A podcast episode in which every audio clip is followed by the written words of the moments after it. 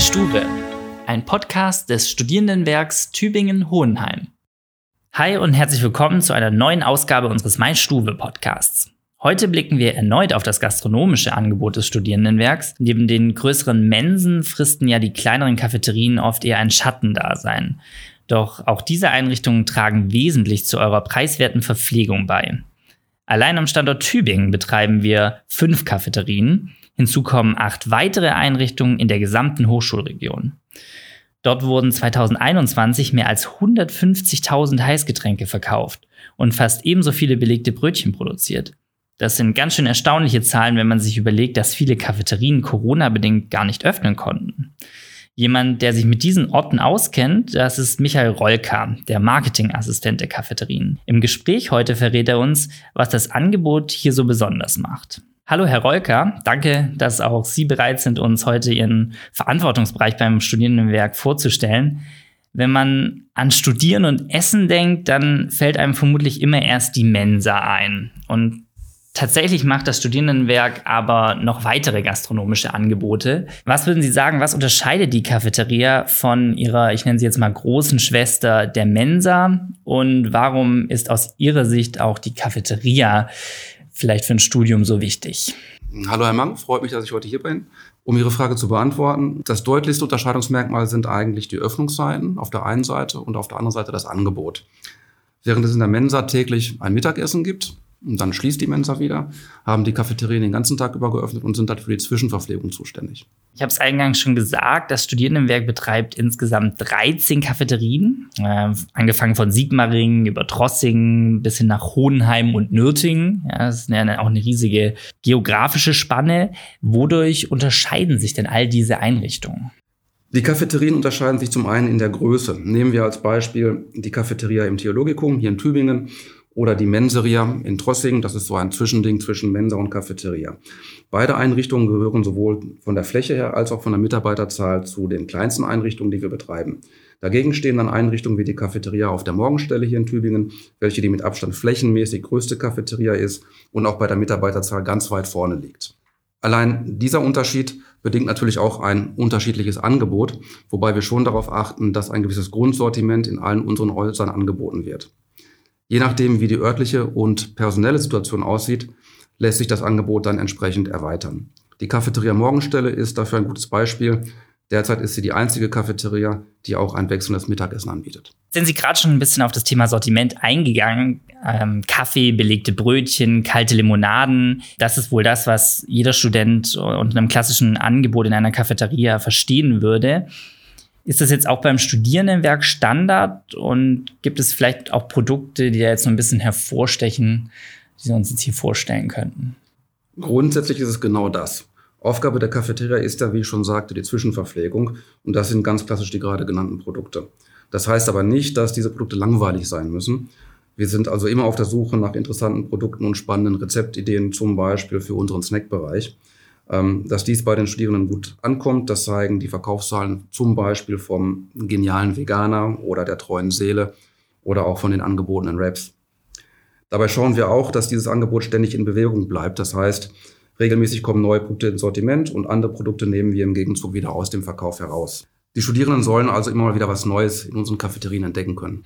Jetzt ist Ernährung ja immer auch so ein Thema, was gewissen Trends unterworfen ist. Das heißt, in den letzten Jahren gab es da immer wieder Themen wie Bio, Vegan, Low Carb, ähm, Regionalität, um jetzt da mal nur einige zu nennen. Und inwiefern versuchen Sie jetzt bei der Zusammenstellung des Sortiments auch solche Trends zu berücksichtigen? Natürlich ist auch, ist auch das für uns ein Thema. Ähm, wir bemühen uns, mit regionalen und lokalen Partnern zusammenzuarbeiten. Äh, ich möchte einfach mal zwei, drei nennen, zum Beispiel die Bäckerei Keim, die sicherlich viele von unseren Zuhörern kennen oder auch den Getränkehersteller Teinacher. Wir haben auch einen lokalen Hersteller, die Firma Roseca, die eine tolle Apfelschorle herstellt, die sitzt hier in Tübingen. Uh, unser Kaffee ist Fairtrade. Wir haben im Bereich uh, Molkereiprodukte und uh, alkoholfreie Getränke auch Bioprodukte im Sortiment, zum Beispiel Charity, kennt sicherlich auch der ein oder andere. Aber auch im Bereich Schokoriegel haben wir Bio- und Fairtrade-zertifizierte Produkte, zum Beispiel von der Firma GEPA. Das Thema vegane Produkte ist auch ein großes Thema für uns. Wir versuchen da wesentlich mehr zu machen. Das Problem ist aber, dass es relativ schwierig ist, Produkte auf dem Markt zu finden, die A, unserem Qualitätsempfinden entsprechen, die einen angemessenen Preis haben und die auch in angemessenen Mengen verfügbar sind. Das heißt, wir sind da ständig auf Versuche nach neuen Produkten. Es dauert aber immer, bis man mal was gefunden hat, was man dann auch einen guten Gewissens in der Cafeteria anbieten kann. Aber wir sind dabei, auch dieses Sortiment ähm, weiter ausbauen zu wollen, weil wir wissen, dass es von den Studierenden sehr gerne angenommen wird. Ich habe ja gerade schon den genialen Veganer erwähnt. Das ist im Snackbereich und eines unserer bestverkauften Produkte heißt im Umkehrschluss, es wird nicht nur von Veganern gekauft. Jetzt ist es so, gerade seit Ausbruch der Corona-Pandemie gab es auch immer wieder Kritik am Studierendenwerk, weil ja, Öffnungszeiten reduziert wurden, einige Einrichtungen sogar komplett geschlossen wurden.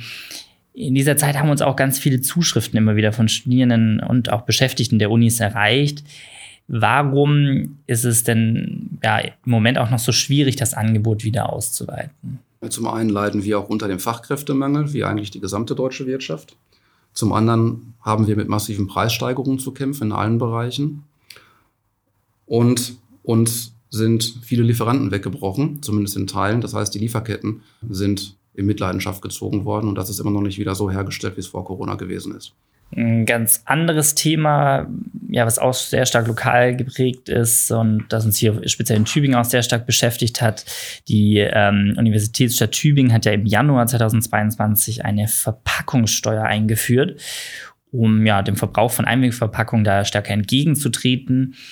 Diese Entscheidung hatte ja auch für die Cafeterien des Studierendenwerks, sage ich mal, weitreichende Konsequenzen. Welche waren denn das genau? Nachhaltigkeit war auch schon lange bei uns ein Thema. Seit 2016 haben wir zum Beispiel den Keep Cup und äh, andere Thermobecher angeboten, um die Studis weg von den sogenannten Pappbechern zu bringen, wenn sie sich einen Kaffee ziehen. Die Verpackungssteuer hatte insoweit Einfluss auf Stufe, als dass wir uns in dem Bereich von den Pappbechern ganz verabschiedet haben. Es gibt bei uns also nur noch Porzellan in den Cafeterien oder man bringt seine eigenen Becher mit. Wir haben uns die Verpackungssteuer natürlich auch sehr genau angeschaut mussten im Ergebnis aber feststellen, dass wir nicht so sehr betroffen waren wie zum Beispiel andere Gastronomen hier in Tübingen. Eine kleine Anekdote vielleicht am Rande. Auf der Morgenstelle verkaufen wir Frozen Joghurt. Und das vollkommen müllfrei, denn sowohl der Eisbecher als auch der Eislöffel sind essbar.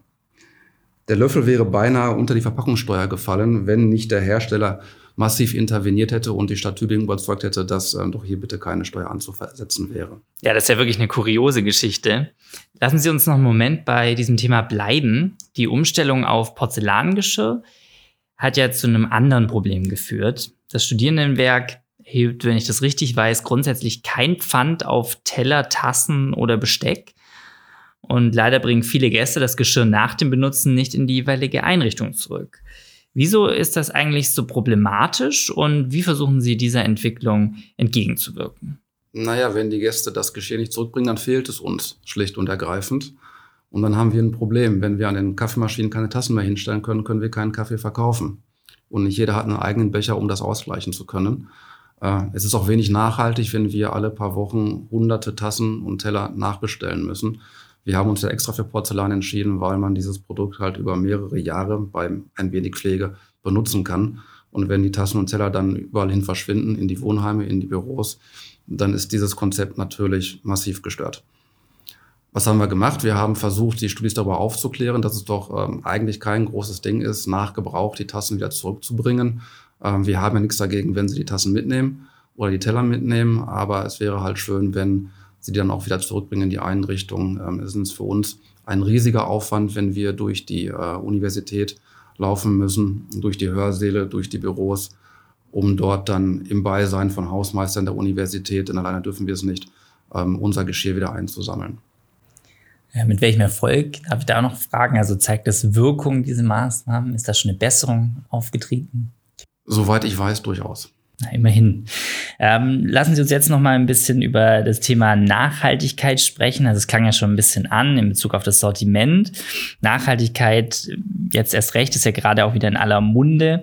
Vor allem in Tübingen gibt es auch viele studentische Gruppen, die sich für ein nachhaltigeres Wirtschaften des Studierendenwerks einsetzen. Was können Sie denn diesen Studierenden ja entgegenhalten? Wie nachhaltig wird in den Cafeterien des Studierendenwerks gewirtschaftet? Wir versuchen so nachhaltig wie möglich zu sein. ist natürlich immer ein schwieriger Grad, auf dem man sich bewegt zwischen Angebot und Nachhaltigkeit.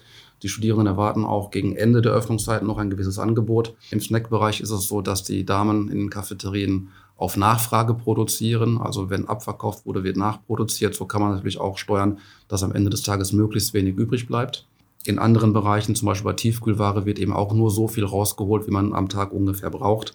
Äh, wenn es abverkauft ist, kann man eben nochmal rausholen und nachlegen. Und gegen Ende des Abends wird normalerweise auch Restbestände, die ansonsten entsorgt werden müssten, zu einem günstigeren Preis abverkauft.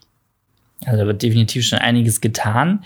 Jetzt ist es aber so, trotz dieser ganzen Bemühungen war es zum Beispiel noch lange Zeit gängige Praxis, dass einige Snacks am Tagesende entsorgt werden mussten. Das hat berechtigterweise auch immer wieder für Kritik gesorgt. Und nun hat das Studierendenwerk zum Beginn des Wintersemesters 22-23 reagiert und einen Kooperationsvertrag mit der gemeinnützigen Organisation Foodsharing abgeschlossen.